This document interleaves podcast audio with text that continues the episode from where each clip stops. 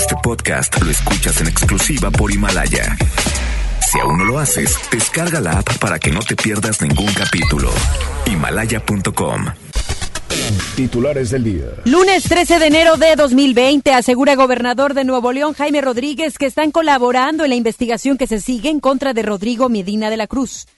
Autoridades estatales continúan aclarando las dudas que hay en torno al INSAB y le tendremos las declaraciones de la Secretaría de Salud en el Estado. En información nacional, autoridades de Coahuila revelan que las armas utilizadas por el menor en el ataque al Colegio Cervantes pertenecían a su abuelo.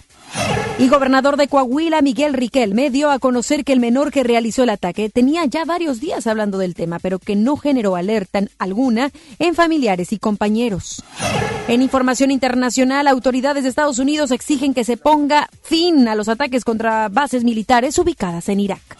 Son las 3 de la tarde y en este arranque de semana vamos con Judith Medrano. Ella tiene la información vial.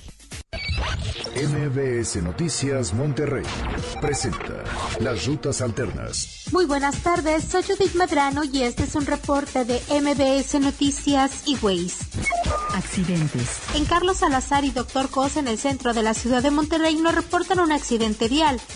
Tráfico. En Madero de Martín de Zavala a Álvarez, el tráfico es lento. La avenida José Ángel Conchello de Ruiz Cortines hacia la avenida Fundidora, el tráfico es moderado. Clima. Temperatura actual 23 grados. Amigo automovilista, le recordamos realizar alto total en los cruces ferroviarios. Que tenga usted una extraordinaria tarde. MBS Noticias Monterrey presentó Las Rutas Alternas. MBS Noticias Monterrey con Ana Gabriela Espinosa. La información presentada de una manera diferente. Iniciamos. Muy buenas tardes, bienvenidos y bienvenidas a este espacio de información. Yo soy Ana Gabriela Espinosa y junto a todo el equipo de MBS Noticias Monterrey y FM Globo 88.1 agradecemos que esté arrancando esta semana con nosotros. Gracias por sintonizarnos. Permítanos estar con ustedes en los próximos 60 minutos. Lo acompañamos, la acompañamos a donde vaya, a su trabajo, a su casa, a los pendientes de la tarde, a llevar a los chiquillos a algún lugar, quizás a las, a las clases de la tarde. Permítanos estar con ustedes y así le vamos a informar de lo que ocurre en la localidad a nivel nacional y también internacional. Vamos a arrancar con la siguiente información. El gobernador del estado, Jaime Rodríguez Calderón, aseguró que están colaborando con la Unidad de Inteligencia Financiera en la investigación que se sigue en contra del exgobernador Rodrigo Medina. El reporte completo, las declaraciones, las tiene mi compañero Denny Leiva, con quien nos vamos a enlazar en estos momentos. Buenas tardes, Denny, ¿cómo estás? Muy buenas tardes, Ana Gabriela. Te comento que ante la investigación contra el exgobernador de Nuevo León, Rodrigo Medina, el mandatario estatal Jaime Rodríguez Calderón aseguró que la administración está colaborando con la unidad de inteligencia financiera para aportar pruebas a lo que señaló sigue siendo la operación Tornado.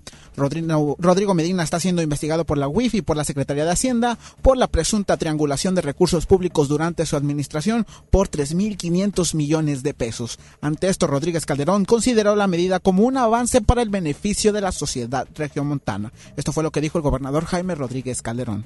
Creo que es algo que debió haberse hecho tiempo atrás, porque qué bueno que ya la UIF está en eso. Nosotros estamos colaborando con la UIF en ese sentido, lo dije, lo he dicho siempre. Así se lo planteamos desde la anterior administración. Creo que para beneficio de la sociedad regiomontana, de la sociedad nuevo leonesa, la autoridad está haciendo lo que debe de hacer. La autoridad federal. Nosotros lo hicimos en Nuevo León y nadie nos creyó. Los jueces ampararon, están difiriendo todos los juicios, todos los que se han, fueron consignados a la autoridad, se fue difiriendo, difiriendo, difiriendo. Qué bueno que hoy la UIF está haciendo eso. Y no solamente con Rodrigo, no, lo debe hacer con todos. Estas declaraciones se dieron en el arranque de las primeras dos obras preliminares de la presa La Libertad, las cuales tienen una inversión de 131 millones de pesos y consisten en la rehabilitación de 44 kilómetros de camino en lo que será la vía principal, así como también la construcción de dos vados en el tramo de lo que será la presa entre los municipios de Montemorelos y Linares.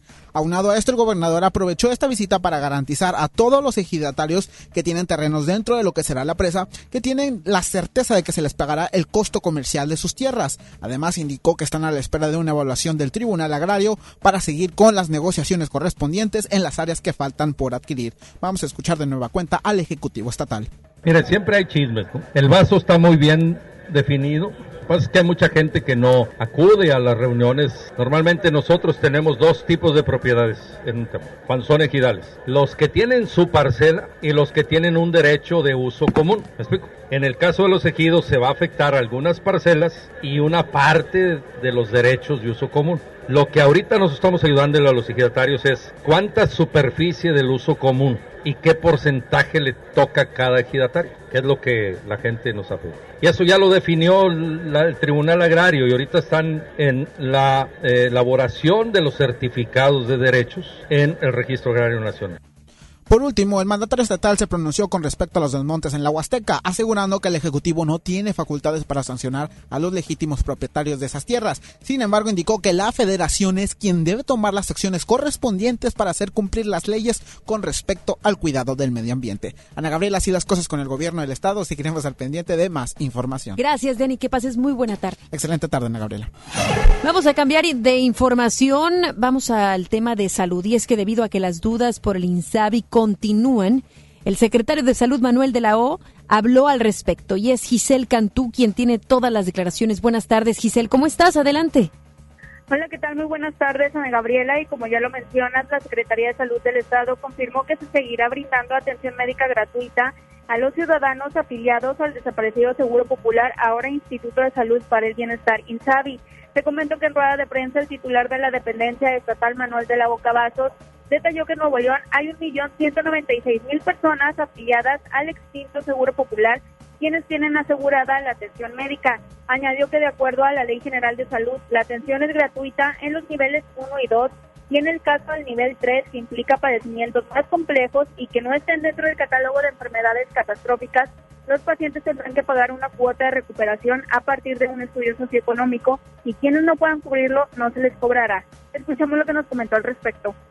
La trabajadora social hará el estudio y en base a eso eh, ya será la cuota de recuperación. En el tercer nivel de atención, que en padecimientos que no estén cubiertos por eh, gastos catastróficos. En el primero y segundo nivel, vacunas, todas las atenciones que reciban serán totalmente gratuitas.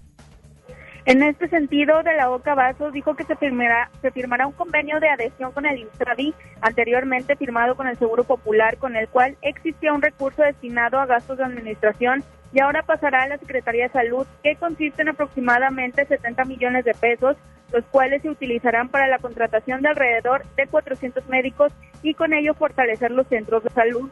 De la OCA Vasos dijo que Nuevo León no participará en la federalización de los servicios médicos, es decir, que no cederán al gobierno de Andrés Manuel López Obrador su administración, pero sí se sumarán a dicho acuerdo. Respecto a lo ocurrido en Torreón, Coahuila, Ana Gabriela Manuel de la Oca Vasos indicó que seis especialistas de la Dirección de Salud Mental y Adicciones de Nuevo León brindarán apoyo emocional a alumnos, docentes y padres de familia del Colegio Cervantes, pues cabe recordar que en el 2017 se registró un caso similar en el Colegio Americano del Noreste. Ana Gabriela, hasta aquí la información. Muy buenas tardes. Muy buenas tardes. Gracias, Giselle. Buenas tardes. Y nuestra compañera Judith Medrano tuvo la oportunidad de realizar un sondeo con quienes tuvieron en su momento eh, el Seguro Popular, que sabemos hoy ya este no existe, sino el Insabi. Vamos contigo, Judith, para que nos platiques qué fue lo que te dijeron, cómo lo sentiste, están preocupados, eh, tienen algún tipo de duda. Te escuchamos, Judith. Buenas tardes. Gracias, Ana Gabriela. Pues realizados aún existe información respecto a. En unos momentos estaremos regresando con mi compañera Judith Medrano para que nos tenga la información completa acerca de este sondeo que ella realizó en nuestras calles y avenidas de la ciudad para conocer qué es lo que piensa, piensan aquellos que tenían el seguro popular y que hoy tienen que acceder al INSABI y por supuesto que tienen todavía algunos temores. Vamos contigo, Judith, regresamos contigo. Gracias, Ana Gabriela. Te comento que pese a los anuncios realizados, aún existe desinformación respecto a la cancelación del seguro popular y la entrada en vigor del INSABI. Usuarios quienes acuden a atenderse al hospital universitario mencionaron que pese a esta situación, sí se les ha atendido y no se les ha cobrado para que sus familiares reciban la atención médicas distintas. Estamos teniendo un, unos problemas técnicos con nuestra compañera eh, Judith Medrano para tener la llamada mucho más clara. En unos momentos más tendremos oportunidad de platicar con ella con respecto a esto. Así es que vamos a pasar a otros temas. Autoridades del gobierno del estado confirmaron que el desmonte en el potrero, en el interior de la Huasteca, obedece a una subdivisión de terrenos ejidatarios. Sin embargo, esto se realizó sin permiso por lo que debe haber una sanción. Lo anterior lo dio a conocer Manuel Vital, secretario de Desarrollo Sustentable, quien también dijo que aun y cuando los ejidatarios sean dueños, deben pedir autorización para realizar estos trabajos. Con el fin de facilitar la movilidad de los vecinos de la colonia Cerro de la Campana, el gobierno de Monterrey inició hoy la construcción de unas escalinatas sobre el sendero de, los Reyes y el camino al Mirador en lo alto de la zona. El municipio Adrián de la Garza arrancó esta obra en la que se invertirán cerca de 3 millones de pesos y que beneficiará de manera directa a poco más de 300 personas. El proyecto contará en toda su extensión en ambos lados con barandales metálicos y se instalarán 14 luminarias.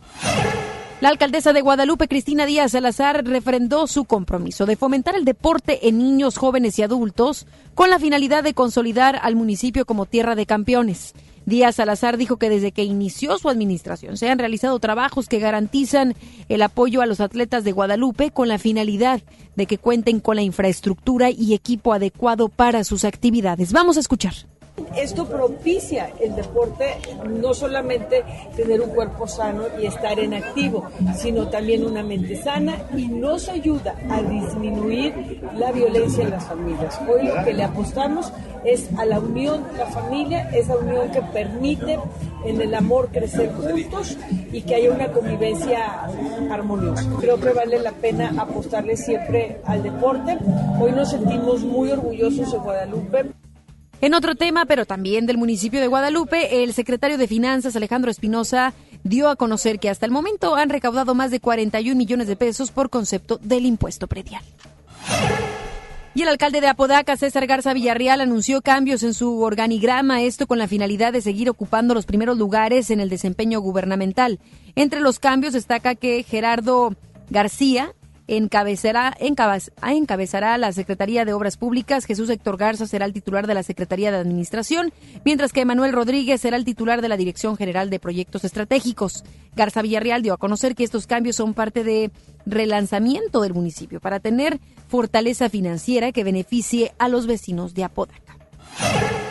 Durante una rueda de prensa, militantes de Movimiento Ciudadano dieron a conocer que el diputado local Luis Donaldo Colosio Riojas va a encabezar un proyecto político por el municipio de Monterrey. Fue el líder de Movimiento Ciudadano, Agustín Basabe, quien dio a conocer que pidieron a Colosio Riojas encabezar la comisión operativa del partido. Esto con miras al 2021. La principal tarea de Luis Donaldo Colosio será la de cerrar filas y conformar una estructura política para las próximas elecciones. MBS Noticias, Monterrey. Le habíamos comentado la semana pasada de cómo es que la autoridad aquí en Nuevo León iría hacia los Estados Unidos para presentar todo acerca de los centros penitenciarios en el estado. Y bueno, tal como se lo dimos a conocer, autoridades del gobierno del estado ya presentaron durante este pasado fin de semana en San Diego, California, las estrategias de seguridad implementadas en dichos centros. Durante un encuentro con autoridades penitenciarias internacionales, el secretario general de Gobierno, Manuel González, presentó la estrategia que permitió el cierre del penal del Topo Chico. Agregó que no fue necesario construir un centro de readaptación para lograr la despresurización del penal. Y el secretario general de Gobierno, Manuel González, señaló que van a certificar los centros penitenciarios en el Estado. Tendremos información más adelante acerca de esta temática. Vamos a otra información. La Fiscalía General de Justicia de Nuevo León logró la aprehensión de un hombre acusado de ser el asesino material de la periodista Alicia Díaz González el pasado 24 de mayo de 2018.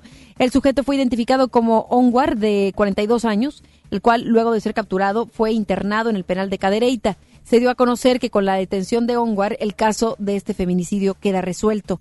En el 2018 se logró la detención del exesposo de la periodista Gerardo Medrano Martínez, quien fue el autor intelectual de este crimen. Además, ya se había realizado la captura de Alfredo, de 27 años, quien fue cómplice en el caso, al ser la persona encargada de haber rentado el automóvil donde el homicida llegó y escapó luego de cometer el feminicidio. Vamos con más información. Regresamos con mi compañera Judith Medrano, quien tiene información acerca del INSABI. Y bueno, le platicaba hace unos momentos que precisamente después de los cambios que se dieron del Seguro Popular, después de que este pues fuera ya cancelado y como tal el Insabi tomara poco a poco eh, terreno, pues hay algo acerca de esto, porque pese a los anuncios realizados, aún existe la desinformación respecto a la cancelación del Seguro Popular y la entrada en vigor del programa del Instituto Nacional para el Bienestar. Usuarios quienes acuden a atenderse al hospital universitario mencionaron que pese a esta situación, sí se les ha atendido y no se les ha cobrado para que sus familiares reciban la atención médica en distintas especialidades. A los pacientes igual. ¿De, qué se está atendiendo aquí en el hospital? A mi mamá. A mi mamá la estamos atendiendo de, de su corazón. Pero ya ahorita ya, ya está bien, ya la atendieron muy bien. Los doctores, las enfermeras, todos muy amables. No. ¿Que si va a ir a Bueno, por lo del Seguro Popular no nos están cobrando ahorita nada, pero no sabemos. ¿Les han explicado que ya no existe y ahora se llama de otra manera? No, no nos han dicho. Ajá. ¿Han pagado o les han cobrado por algún servicio? No. No, hasta ahorita no. ¿Los doctores les han explicado eso, que ya no existe el seguro? No, no nos han dicho. Ajá. Muy bien. Eh, ¿De qué se está atendiendo? Mi hija de embarazo. No, ahorita todavía no. Ajá. ¿Le han explicado que ya no existe el seguro popular? Pues he oído, pero no me... Hasta ahorita he estado bien, ¿verdad? ¿Le han comentado los doctores en las consultas esa situación que ya no existe y ahora se llama de otra manera? No, no me han dicho. Ajá. ¿Y, ¿Pero no le han negado el servicio? No, hasta ahorita todavía no. ¿Ha pagado por alguna de las revisiones que le han practicado aquí? No. No. ¿De qué se está atendiendo? Pues que a mí me operaron en pecho. Por está internada mi nuera que tiene una coágulos de sangre en una pierna y la tiene hinchada. Este, hace el año nuevo eh, se la dieron de alta también y le cobraron tres mil pesos. Mi hijo está en silla de ruedas y ella también. Depende de mí, yo trabajo en casa, no tengo para... Y ahorita ya van 43 mil pesos que tiene que pagar, este, y si no, pues a eh, van a ver si con el seguro popular, porque ella tiene su seguro popular, si le alcanza y si no va a tener que conseguir dinero para poderla sacar.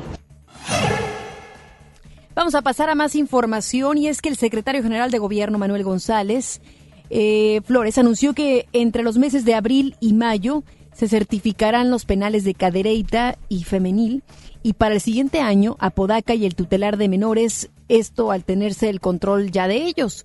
El funcionario estatal detalló que para lograr y obtener una certificación se evalúan tres aspectos que son el respeto a los derechos humanos, tener el control total de los centros penitenciarios y establecer los programas de reinserción para las personas privadas de la libertad. Nosotros ya vamos en ese rumbo, eh, es el tiempo porque esto es una revisión permanente que hace la Embajada de los Estados Unidos y las autoridades internacionales y someten a ver, cuenta usted que está en un examen final. Cuando ya va la certificación, esto va a suceder este año para estos dos penales, y vas y llevas todos tus argumentos de cómo es que se respetan los derechos humanos, cómo es que los programas de reinserción se están dando, cómo es que el control del gobierno es total para poder ser certificado.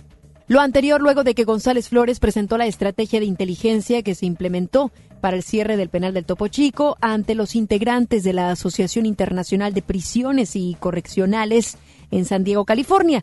Por otra parte, Manuel González lamentó el ataque a balazos que perpetró un alumno del Colegio Cervantes en Torreón, Coahuila, que después se suicidó y que dejó una maestra fallecida y seis personas lesionadas informó que en los próximos días se definirán las estrategias que se implementarán en el estado de Nuevo León para prevenir la violencia en las escuelas y adelantó que también se aplicará un programa focalizado en las familias. Nosotros en breve arrancaremos este programa focalizado. Estaremos en tres puntos álgidos del área metropolitana, que son eh, San Gilberto, La Alianza y Dos Ríos. San Gilberto en Santa Catarina, la alianza en los cuatro municipios que lo ocupan y dos ríos en Juárez, no la, no la de Guadalupe, sino la de Juárez. iniciaremos con un grupo menor de familias de las 20.000 que tenemos ya listas para, para atender. Andaremos en tres grupos, estará participando la Universidad Autónoma de Nuevo León, el gobierno del Estado y la Universidad de Stanford. Pero ese es uno de los pasos a seguir en todo esto. Lo principal es cambiar la actitud. Además, aseguró que se emprenderán acciones para reducir el número de homicidios, pues en lo que va del mes se han registrado 29, de los cuales señaló que solo 8 son del fuero común y el resto están relacionados con la delincuencia organizada. Más adelante, en MBS Noticias, Monterrey. Gobernador de Coahuila, Miguel Riquelme, dio a conocer que el menor que realizó el ataque tenía varios días hablando del tema, pero que no generó alerta alguna en familiares y compañeros. Autoridades de Estados Unidos exigen que se le ponga fin a los ataques contra bases militares ubicadas en Irak. Regresamos después del corte a MBS Noticias Monterrey con Ana Gabriela Espinosa. Habla Alejandro Moreno, presidente nacional del PRI. Revolucionar es como una emoción. Y en el PRI las emociones nunca mienten. Hoy tenemos que subirle las revoluciones a lo que tenemos que cambiar. Vamos a subirle las revoluciones al carácter y al orgullo. Hoy tenemos que subirle las revoluciones a las elecciones abiertas. Vamos a subirle las revoluciones a nuestra militancia. Vamos a subirle las revoluciones hasta volver a ganarnos tu confianza. Gracias. PRI, el Partido de México. Hola, ¿ya tienes una respuesta? ¿Ya sabes quién cree en ti? Soy Mariana Treviño y hoy vengo a decirte que en FAMSA creemos en ti. Creemos que mereces lo mejor. Por eso te ofrecemos los mejores precios y un crédito a tu medida. En FAMSA trabajamos para que tú y tu familia puedan lograr sus metas y creer que es posible. Ahora ya lo sabes. FAMSA cree en ti. ¿Te gusta la conducción? Prepárate como los grandes. Esta es tu oportunidad. El Centro de Capacitación MBS te invita a su curso de conducción. Inscríbete llamando al 11733 o visita nuestra página www.centrombs.com. Preguntar es tu derecho. Tengo miedo de que mi hija no llegue. ¿Qué se está haciendo para cuidar su regreso? Pregunta a los encargados de seguridad, que para eso están. Algo no me cuadra. ¿Cuánto se gastó para construir la carretera? Pregunta a las autoridades de transporte. Ellos deben saber. Yo quisiera saber si tendrán los medicamentos en la clínica que me toca. Pregunta al sector salud. Ellos tienen esa información. Usa la plataforma de transparencia. Te deben responder. El INAI defiende tu derecho a preguntar. El que pregunta no se equivoca. Con esfuerzo y trabajo honrado, crecemos todos. Con respeto y honestidad, vivimos en armonía. Con leyes justas que incluyan a todos, lograremos un México próspero. Sexagésima cuarta legislatura. Así, refrendamos nuestro compromiso de servir. Senado de la República. Cercanía y resultados. Farmacias del Ahorro te da la bienvenida a mamás y papás a prueba de todo. Lleva nido Kinder de 1.8 kilogramos a solo 229 pesos. Además, abona 15 pesos a tu monedero del ahorro y te regala unas toallitas Absorsec con 40 piezas. Pide a domicilio con envío gratis. En Farmacias del Ahorro. Te queremos bien. Válido el 31 de enero hasta agotar existencias. En Prepa Tech Milenio encontrarás un modelo educativo tan único como tú, diseñado especialmente para que descubras tu propósito de vida. A través de las actividades académicas, deportivas y culturales, vivirás emociones positivas y obtendrás las competencias necesarias para convertirte en tu mejor versión. Aprovecha los últimos beneficios. Un campus cerca de ti. Las Torres, San Nicolás, Guadalupe y Cumbres. Inicio de clases 13 de enero. Preparatoria Tech Milenio. Tu propósito nos importa. Regresamos con más información. MBS Noticias Monterrey con Ana Gabriela Espinosa. Información nacional. Ah, qué fin de semana el que tuvimos eh, después de darle a conocer el viernes pasado acerca de este tiroteo que provoca un, un menor de edad, un pequeño de sexto de primaria en Torreón, en Coahuila, en el Colegio Cervantes. Hay más información acerca de este lamentable hecho que dejó muertos tanto a él como a su maestra y además dejó a seis personas lesionadas porque en entrevista para la primera emisión de MBS Noticias, Miguel Riquelme, gobernador de Coahuila, dio algunos detalles sobre los hechos registrados el pasado viernes en este colegio y de acuerdo con el gobernador, las armas que el menor habría llevado a la escuela pertenecían al abuelo, por lo cual ya se están realizando las investigaciones correspondientes. Asimismo agregó que habían, había un entorno familiar un tanto difícil. Vamos a escuchar. Eh, el, el, abuelo el abuelo está con vida tiene sus eh, efectivamente se, se, comprueba que son eh, armas eh, personales que él tenía en la, en, la, en la casa. Y bueno, pues precisamente dentro de ello pudiera existir alguna alguna responsabilidad.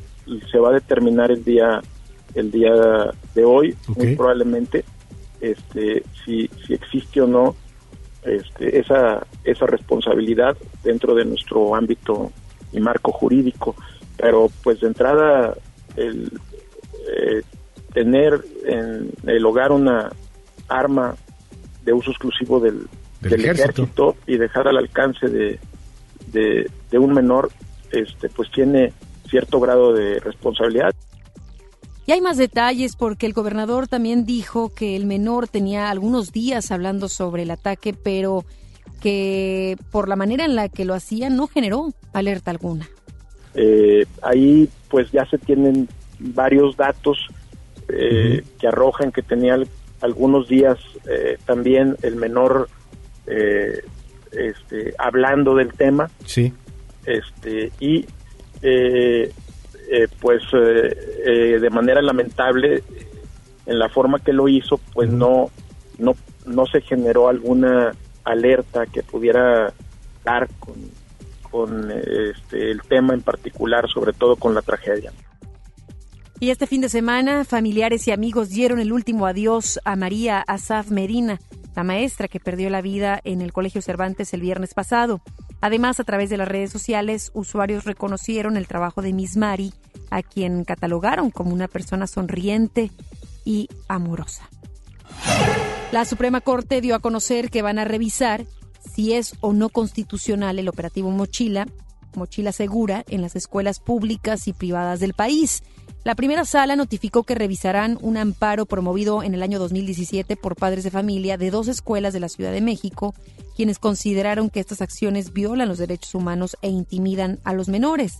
Cabe mencionar que esta resolución del amparo promovido en 2017 que busca evitar los operativos Mochila Segura se dio el 9 de enero, es decir, un día antes de que se dieran los hechos en el Colegio Cervantes. Y hablando precisamente del programa Mochila Segura, autoridades federales dieron a conocer que se reunirán autoridades educativas y de derechos humanos para revisar este programa. Es Rocío Méndez quien tiene todos los detalles. Vamos contigo hasta la Ciudad de México. Buenas tardes, Rocío, adelante. Efectivamente, gracias. Muy buenas tardes. Tras los hechos en el Colegio Cervantes de Torreón, Coahuila, el secretario de Educación Pública, Esteban Moctezuma Barragán, destacó que se está recomendando pedir la revisión de mochilas a padres directamente en las escuelas. En la Secretaría el fin de semana estuvimos eh, revisando todo el tema de la mochila segura. Cuando se creó esto en 2017, quienes revisaban las mochilas eran personal de la escuela. Hubo denuncias, amparos, porque se decía que esto iba en contra de los derechos de la intimidad de los niños y las niñas. Lo que nosotros estamos recomendando y haciendo es solicitar que la revisión de las mochilas la hagan los padres y madres de familia en la escuela. Asimismo, el titular de la SEP señaló que se pondrán en operación protocolos para que niñas y niños sepan qué hacer ante una emergencia. Tenemos una reunión con todas las autoridades educativas para poder hacer un programa coordinado con la Comisión de Derechos Humanos, tengamos total garantía de que respeta totalmente la dignidad de las niñas, los niños y los jóvenes. Por otra parte, establecer protocolos de acción. Algunos niños resultaron heridos al escuchar los disparos. Sepan qué hacer, maestros, niñas y niños, en cuanto a la protección y no salir a ver qué está. Los protocolos también pueden ser algo que, que salve vidas y heridos. Es la información al momento. Gracias, gracias a nuestra compañera Rocío Méndez. Esto sin duda eh, generará o tendrá que generar estrategias mucho más puntuales en las autoridades, tanto federales, estatales, municipales, en colegios y en escuelas públicas, porque no es la primera vez, recordará que en Nuevo León ya sucedió hace unos cuantos años y quisiéramos de verdad que no se replicase, que de verdad ya la violencia cesara en las escuelas, en los colegios, en donde pensamos los jóvenes, los niños van a aprender a divertirse, a convivir y no a llevar armas. Lo he dicho en otros espacios, en otros horarios, cómo es que esta problemática se veía muy lejana a nuestro país. lo veíamos como que eso sucede en Estados Unidos. Ya viste la noticia, eh, lo que sucedió en tal escuela, en la Unión Americana. Pero la realidad es que ya está tocando aquí y duro esta problemática. Aquí en Nuevo León sucedió, ahora en Coahuila, y espero de verdad que a lo largo de este año y los próximos esto cese. Y sin duda es algo que nos involucra a todos, no nos podemos sentir ajenos ni ser indiferentes. El que no hayamos sido quizás padres de familia de ese colegio, o que no seamos familiares de los pequeños que fueron lesionados, o las autoridades de Coahuila, no nos deja exentos de ello. Todos somos partícipes, todos somos quienes podemos apoyar o no a que la violencia pueda cesar. Y es por eso que algunos mensajes que en las redes sociales se han estado compartiendo este fin de semana tienen mucho sentido. Me imagino tuvo oportunidad de ver alguno de estos en donde decía que no solamente le podemos dejar a la autoridad o a la institución la tarea de checar las mochilas, que bien es un tema importante. El tema que es todavía esencial es que en casa revisemos los sentimientos de nuestros hijos e hijas. No solamente los sentimientos, sino que tengamos una conversación clara, transparente, que nuestro hijo, hija, no tenga miedo de contarnos sus temores, sus anhelos, sus sueños, sus eh, situaciones por las que está pasando quizás en la escuela, si es que está realizando bullying o es bulleado. Sí, a la autoridad y a la institución les podemos dejar ciertas cosas, pero esto nos involucra a todos, padres de familia, instituciones, centros de salud y a la autoridad, por supuesto, federal y estatal. Esperemos que en los próximos días las autoridades tengan estrategias mucho más concretas. No solamente que quede en el aire alguna idea, sino que en verdad se genere una estrategia muy holística, muy integral, que integre a padres de familia y a muchos más, a muchas más áreas de la ciudadanía. Y de hecho, pues ya hay declaraciones por parte de la Iglesia, la Iglesia Católica, porque ante estos lamentables sucesos que acontecieron en días pasados en Torreón, el presidente de la Conferencia del Episcopado Mexicano, Rogelio Cabrera López, hizo un llamado a las autoridades educativas y padres de familia para que pongan mayor atención a las necesidades de los niños y jóvenes. Manifestó que como Iglesia Católica promoverán en el catecismo un manejo adecuado de la infancia y agregó que también estarán más al pendiente de quienes acudan a este espacio. El lamentable incidente acontecido en días pasados en un colegio de la ciudad de Torreón ha revivido especialmente en la memoria de los regiomontanos el dolor y la impotencia, resurgiendo cuestionamientos que hacen ver la necesidad de redoblar los esfuerzos en el acompañamiento cercano a los más pequeños. Cada día se hace más urgente el que los padres de familia o los tutores o responsables de ellos se den la oportunidad de dialogar y acompañar a los menores no debemos permitir que crezcan solos, a merced de desconocidos o bajo la guía, entre comillas, de las modernas tecnologías. Sin duda esto último que, mencionaba eh, Rogelio Cabrera López, eh, presidente de la Conferencia de Episcopado Mexicano, es muy interesante y se tiene que poner sobre la mesa. La tecnología. ¿Qué tanto estamos dejando a nuestros niños y niñas adolescentes jugar en las tabletas, en los celulares, ¿Qué tanto están destinando al día a estos aparatos? Y bueno, se escuchará como una idea muy conservadora, muy tradicional, pero no. Las herramientas son necesarias. La tecnología tiene arma de doble filo. Y aquí lo importante es que como padres de familia no le demos una tableta, un celular para reemplazar la comunicación que puede haber. A veces es mucho más temeroso lo que puede pasar en su cuarto, en esas cuatro paredes, con su eh, computadora o bien con cualquier aparato tecnológico, que lo que puede estar pasando afuera.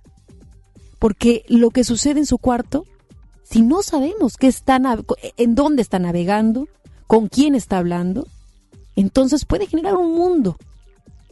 Puedo suponer que niños y adolescentes que generan estos actos violentos en sus escuelas no fue de la noche a la mañana.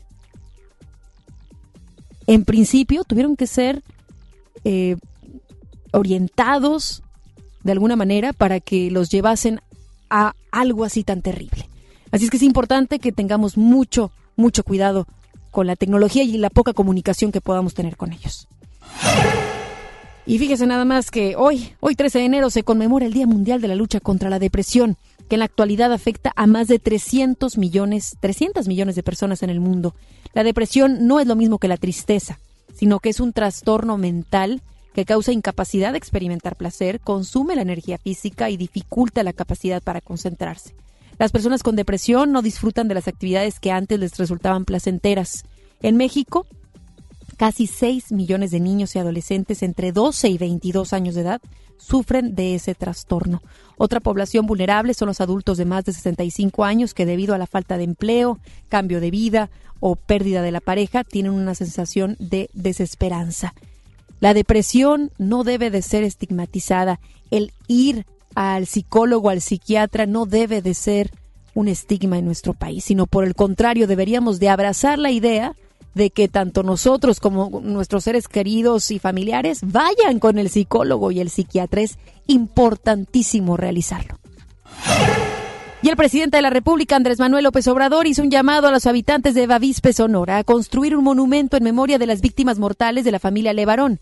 En dicho lugar, el mandatario se comprometió también a brindar información respetando el debido proceso que podamos hacer como un monumento aquí, donde sucedieron estos hechos lamentables y dolorosos, en reconocimiento, en memoria de las víctimas, de las mujeres y de los niños. Tercero, que le hagamos también un reconocimiento especial a los que desde los primeros momentos, a pesar del peligro, decidieron ir al rescate de las víctimas, familiares y también, por ejemplo, el doctor de Bavispe, Cabe mencionar que integrantes de la familia Levarón acudieron al punto donde fue atacada la camioneta donde viajaban sus nietos y su hija Ronita Miller, mismos que fueron asesinados el pasado 4 de noviembre. Adrián Levarón levantó las cenizas del lugar y pidió con lágrimas justicia por la masacre. Yo le ofrezco a México las cenizas donde fue calcinada mi hija. Mm, que se vayan al aire, que se vayan a todo México, para que reclamen todo mexicano esta masacre. Aquí acribillaron a mi hija, acribillaron a cuatro de mis nietos con decenas, al menos más arriba de 15 sicarios o no sé ni cómo se llaman. Pero duele mucho y en nombre de esta masacre yo quiero que, que México me acompañe a reclamar, reclamar como dice Julián nuestros espacios. El Instituto Nacional de Transparencia, Acceso a la Información y Protección de Datos Personales pidió al presidente Andrés Manuel López Obrador que dé a conocer las causas de la renuncia de Eduardo Medina Mora a la Suprema Corte de Justicia.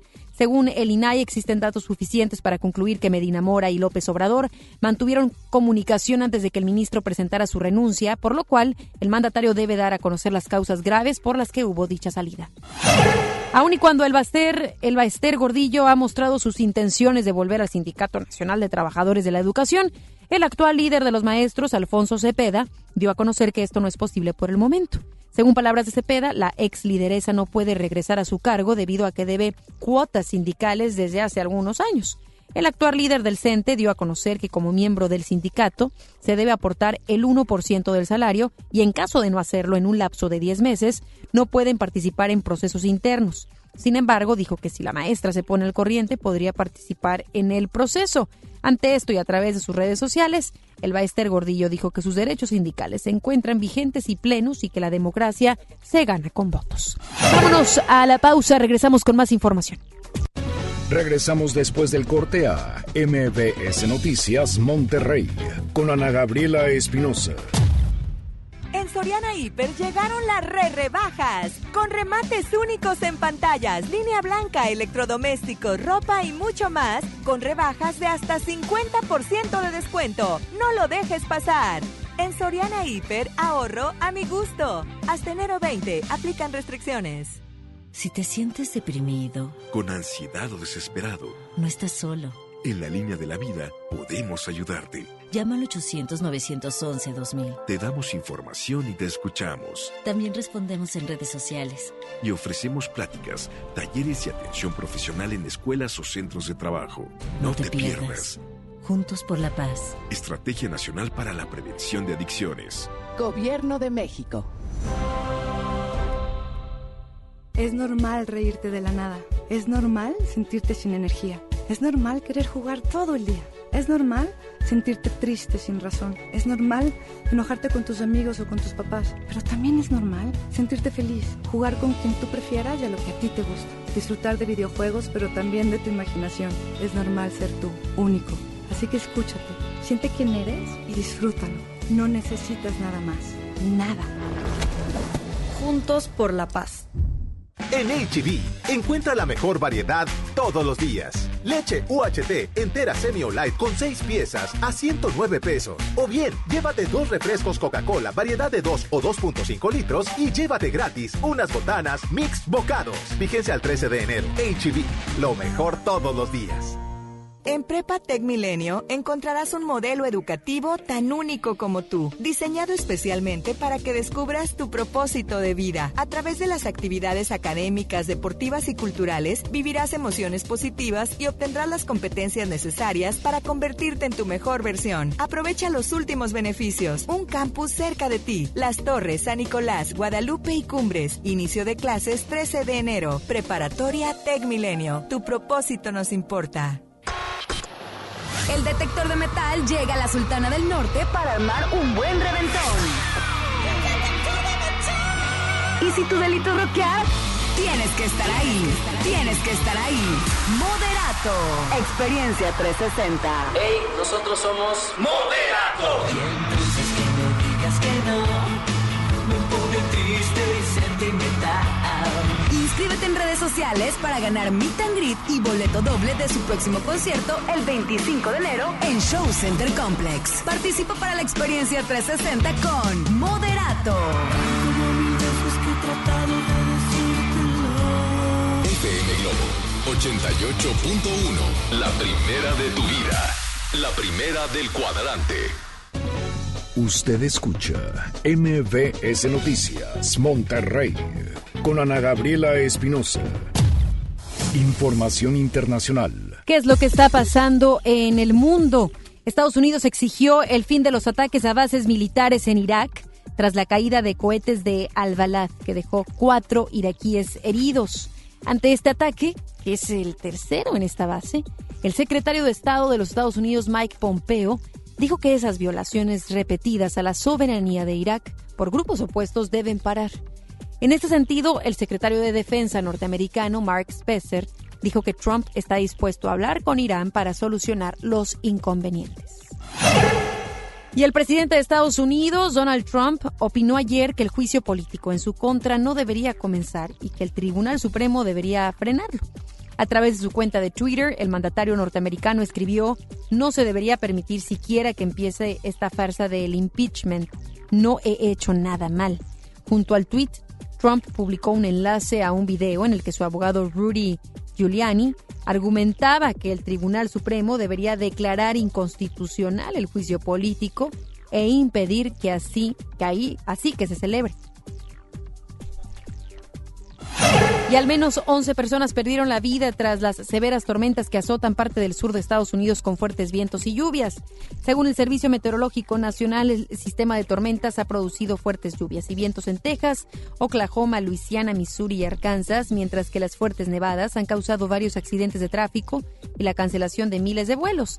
Las fuertes tormentas se extendieron por varias localidades al sur y sobre la mitad oriental de Estados Unidos, dejando un saldo de 11 personas sin vida varios heridos y una gran cantidad de personas con afectación.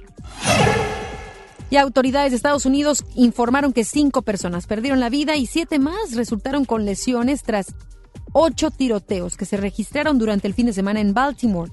El primero de los tiroteos del sábado se reportó alrededor de las 2 de la mañana y dejó sin vida a una mujer de 28 años. Alrededor de las 3 de la mañana se registró otro tiroteo en el suroeste de la ciudad en donde un hombre murió y otro resultó herido.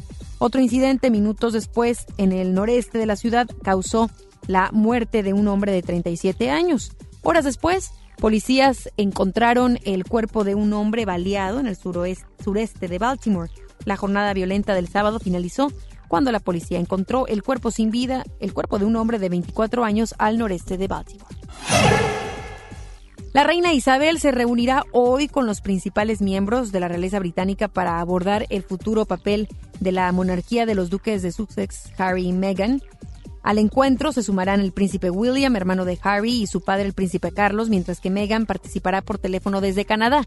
Se espera que en la reunión se analicen los siguientes pasos que se tomarán en relación los duques, que la semana pasada anunciaron que planean distanciarse de sus funciones como representantes de la monarquía y dividir su tiempo a partir de ahora entre el Reino Unido y Canadá. Y de hecho hace unos momentos ya trascendió que la reina Isabel de Inglaterra dio hoy su aprobación a los deseos de su nieto, el príncipe Enrique, y su esposa Meghan de tener un futuro más independiente luego de una reunión urgente para resolver una ruptura en la familia real británica al evocar su renuncia en noviembre tras perder el apoyo de militares y policías ante denuncias de fraude electoral, el expresidente de Bolivia, Evo Morales, dijo ayer que si vuelve a su país formaría milicias armadas del pueblo como en Venezuela.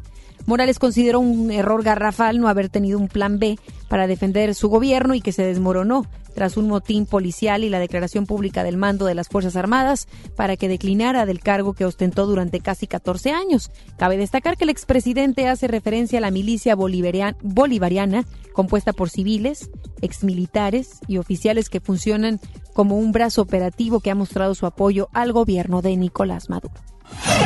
Y un video se viralizó cuando un hombre quiso denunciar una estafa después de que le vendieron harina en lugar de cocaína. En el video se observa a un hombre que viste una sudadera negra denunciando los hechos a un oficial de policía. El hombre le comentó al oficial que deseaba interponer una denuncia por haber sido estafado y le vendieron harina en lugar de cocaína. En respuesta a la peculiar denuncia, los elementos de seguridad comenzaron a reírse. Hasta el momento se desconoce si el hombre fue detenido o de qué forma actuaron los oficiales. Internautas realizaron miles de comentarios al respecto, algunos como ya no, ya no se puede confiar en nadie o vaya a Profeco a quejarse. De acuerdo con usuarios en redes sociales, el hombre es originario de Perú, pero esto no ha sido confirmado. Deportes con Paco Ánimas. Muy buenas tardes, Paco. ¿Cómo estás? Empezando la semana, ¿qué encuentros deportivos tenemos? ¿Cuáles se tuvieron? Danos toda la información.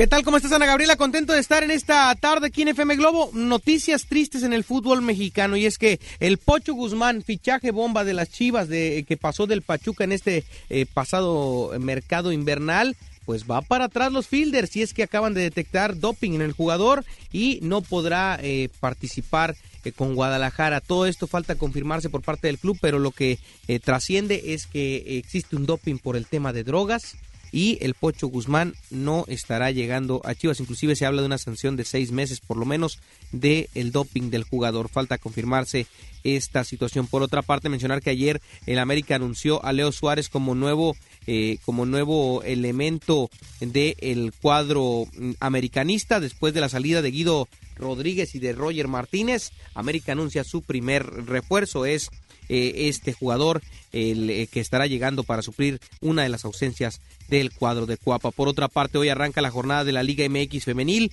donde ya aparecen Tigres y Rayadas prácticamente en el mismo horario. Tigres visita al equipo de León a las 7 de la tarde noche y a las 9 el equipo de Rayadas estará jugando contra el Pachuca en el ámbito del fútbol local. Por otra parte, mencionar que Tigres no pudo con el Atlético de San Luis el pasado sábado. Lo más destacable del partido de Tigres, sin duda, el, espectáculo que realizaron eh, la directiva, la aparición de artistas importantes como eh, Salomón Robles, como El Plan, eh, como inspector que estuvieron presentes ahí en el gran festejo, pirotecnia ecológica, que es algo que llama mucho la atención, que se pues utilizó en este festejo de arranque de temporada, en el que se inicia festejando los 60 años que cumple la institución en este 2020, 60 años de existir de parte de los Tigres de la Universidad Autónoma de Nuevo León. Lo más destacado en lo deportivo, sin duda, el debut de Juan Pablo, el joven de 20 años que eh, tomó la lateral derecha e izquierda del cuadro de Tigres y que tuvo un gran debut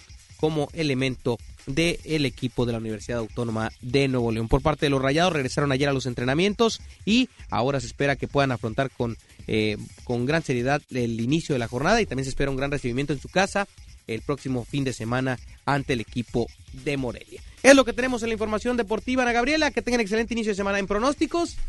Te atinamos al de las Chivas. Cierto. Y nada más. No le atinamos al de Tigres. ¿Qué pasó con el y de no Cruz le atinamos Azul? al del Cruz Azul. Bueno. Imagínate, perdieron con el Atlas. es todo lo que podemos. No es novedad, ¿no? No, No es ninguna novedad. No es novedad. No es Bueno. novedad. Es más de lo mismo. Bueno, muchísimas gracias. Excelente tarde para todos. Así arrancamos la semana en FM Globo. Los espectáculos con Ramiro Cantú. Muy buenas tardes, Ramiro. ¿Cómo estás? Adelante con la información de los espectáculos. Gracias, Ana Gaby. Pues bueno, tal como lo comentamos eh, de temprana hora, pues bueno, México estará presente en la en esta entrega 2020 del Oscar. Hay tres nominados. Bueno, por supuesto, les comentamos de Rodrigo Prieto, quien está nominado por mejor fotografía de la película de irlandés. Ahora sí que bajo la tutel, batuta de Martínez Scorsese, en esta misma película, bueno, pues también hay otro nominado que es Gustavo Pavlovich, quien es también, eh, viene siendo más bien Gastón Pavlovich, socio de Martínez Scorsese, así que por lo tanto es otro mexicano considerado nominado debido a que también es parte de la producción de este filme. También eh, les mencionamos que hay una vestuarista de nombre Mayes Rubeo, Rubio o Rubeo, como ustedes eh, los se pronuncien. Pues bueno, Mayes es eh, de origen estadounidense, pero es nacida en México. Ella está nominada por Mejor Vestuario por la película Joe Joe Rabbit. Así que bueno, México estará presente en la entrega del Oscar estamos ya unas semanas de poder eh, decir que viva México y que triunfe de nueva cuenta eh, la gente de México en las producciones internacionales del cine. Cambiando de información, bueno, sabemos que el día de ayer fue noche de la academia, pero bueno, a Dana Paola tenían que abordarla con respecto a la situación de que ya se ha generado desde hace una semana de decir más bien de señalar a uno de los a dos de los alumnos que la llamaran pues con una palabra antisonante. Es que bueno, Dana Paola contestó lo siguiente. Claro, por supuesto, es un proyecto del cual estoy 100% comprometida, profesionalismo ante todo.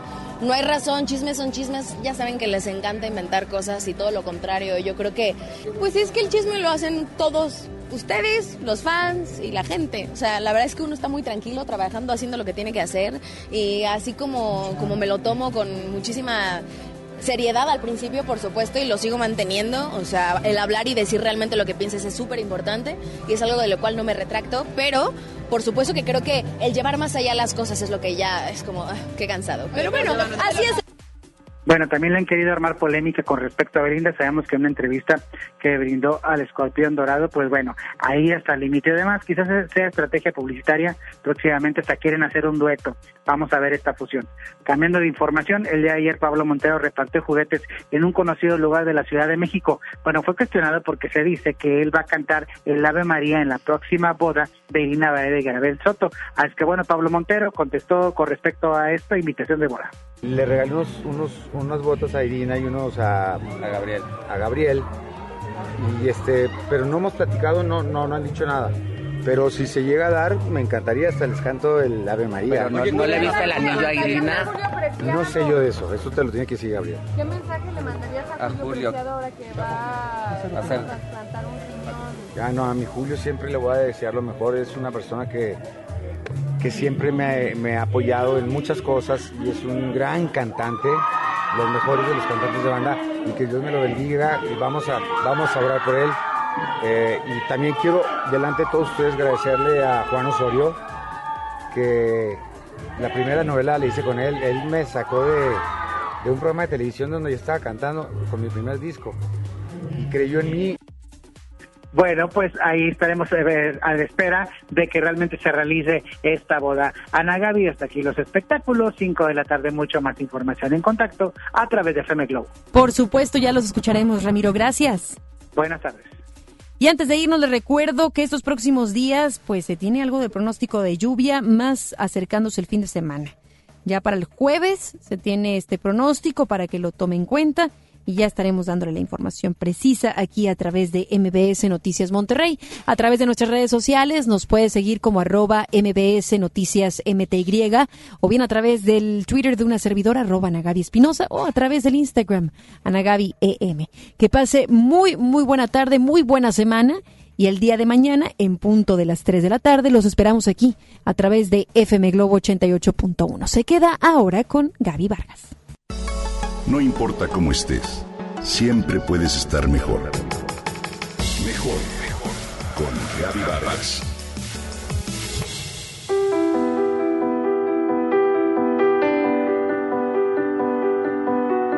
Hoy en día hay cosas que nuestra sociedad hipermoderna no perdona. Sí, son los pecados actuales.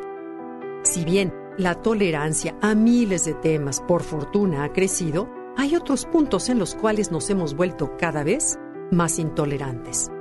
Con esta perspectiva podemos ver que en el mundo materialista han surgido nuevas reglas y muy estrictas sobre lo que está bien y lo que está mal, sobre lo que es aceptable y lo que no lo es. Olvida la vanidad, la gula o la codicia. Veamos qué es lo que hoy en día no se acepta. Número 1. La lentitud. La velocidad se ha convertido en la esencia de las formas.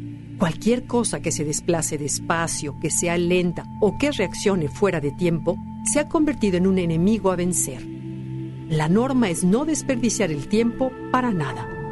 Más rápido, más rápido parece ser el mantra de los últimos años. Sentirnos satisfechos, sentirnos bien, vernos bien, estar bien, tiene que ser de inmediato. Por esto mismo productos como el Prozac, el Botox, la comida rápida, los maratones o las clases de spinning han tenido tanto éxito. Número 2. El sobrepeso. Olvídate de la época en que las personas regordetas eran símbolos de salud y de bienestar. La obesidad es hoy uno de los peores pecados capitales. Estamos de acuerdo en que estar pasados de peso no es sano, sin embargo, tener unos kilos de más ha ido más allá de ser un mero asunto de salud para convertirse en un pecado de tipo moral, aplicable aún a quienes estamos apenas un poco arriba de nuestro peso ideal. Es así que tener un peso diferente del que marcan las revistas, el cine o la televisión connota una especie de dejadez moral. Y no importa si esta diferencia es de origen genético, se debe al metabolismo o haber dado a luz hace unos meses o a la edad. Estar delgado hoy en día se percibe como un reflejo de disciplina y de respeto por uno mismo. Número 3. La vejez. Este es otro de los pecados mortales de hoy en día que no perdonamos ni a los famosos. La velocidad con que nuestras computadoras, tabletas, celulares y cámaras se vuelven viejas y obsoletas es cada día mayor. Sin importar de qué hablemos, ya sea de tecnología, de personas, de una casa, el adjetivo viejo se ha convertido cada vez más en algo insultante. Lo viejo no solo es algo que describe un periodo de tiempo, es algo que se percibe como nada deseable y que tratamos de evitar por todos los medios. Incluso ahora, somos más cuidadosos al referirnos a otros aspectos que denotan el transcurso del tiempo. Por ejemplo, decimos clásico, tradicional, maduro, la tercera o la cuarta edad, retro, al referirnos ya sea a la moda, a los coches, a conceptos o a personas. Cualquier término es mejor que viejo. Y por último, la ignorancia digital. Sin importar la edad de las personas, quien ignora esta área de conocimiento se pierde en gran medida de participar de muchas oportunidades. Desde investigar temas de interés hasta bajar aplicaciones sofisticadas que nos entretienen, informan, cultivan y nos dan calidad de vida. De acuerdo con los estudios de CompuWorld, el 90% de los usuarios no utilizamos el 90% de la capacidad de nuestros aparatos electrónicos. Sin embargo, una vez que vencemos el miedo de aprender, explorar y descubrir, vemos que gracias a la tecnología podemos combinar familia, casa, trabajo y entretenimiento de una manera que antaño era imposible. Absurdo, sin embargo, si deseamos ser aceptados y bien vistos en esta sociedad de consumo, más vale que seamos rápidos, delgados, jóvenes y digitales.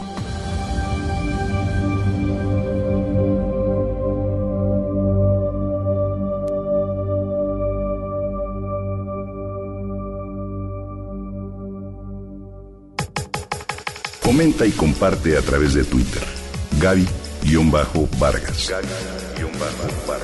No importa cómo estés, siempre puedes estar mejor. Mejor, mejor. Con Gaby Vargas. Esto fue MBS Noticias Monterrey con Ana Gabriela Espinosa. Lo esperamos en la próxima emisión o antes si la noticia lo requiere. Este podcast lo escuchas en exclusiva por Himalaya. Si aún no lo haces, descarga la app para que no te pierdas ningún capítulo. Himalaya.com